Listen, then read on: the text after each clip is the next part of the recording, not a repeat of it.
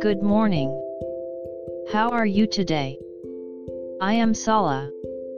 Let's start today's Bible.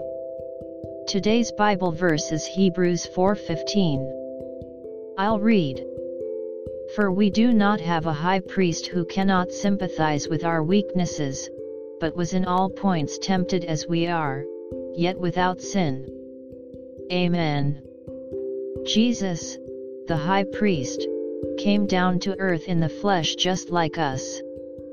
He was tempted in many ways, but he did not sin.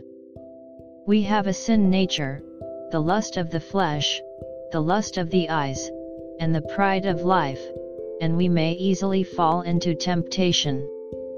But Jesus was different from us in that he did not sin even though he was in temptation. May we continue to put our trust in the Lord today as well. God bless you. See you tomorrow.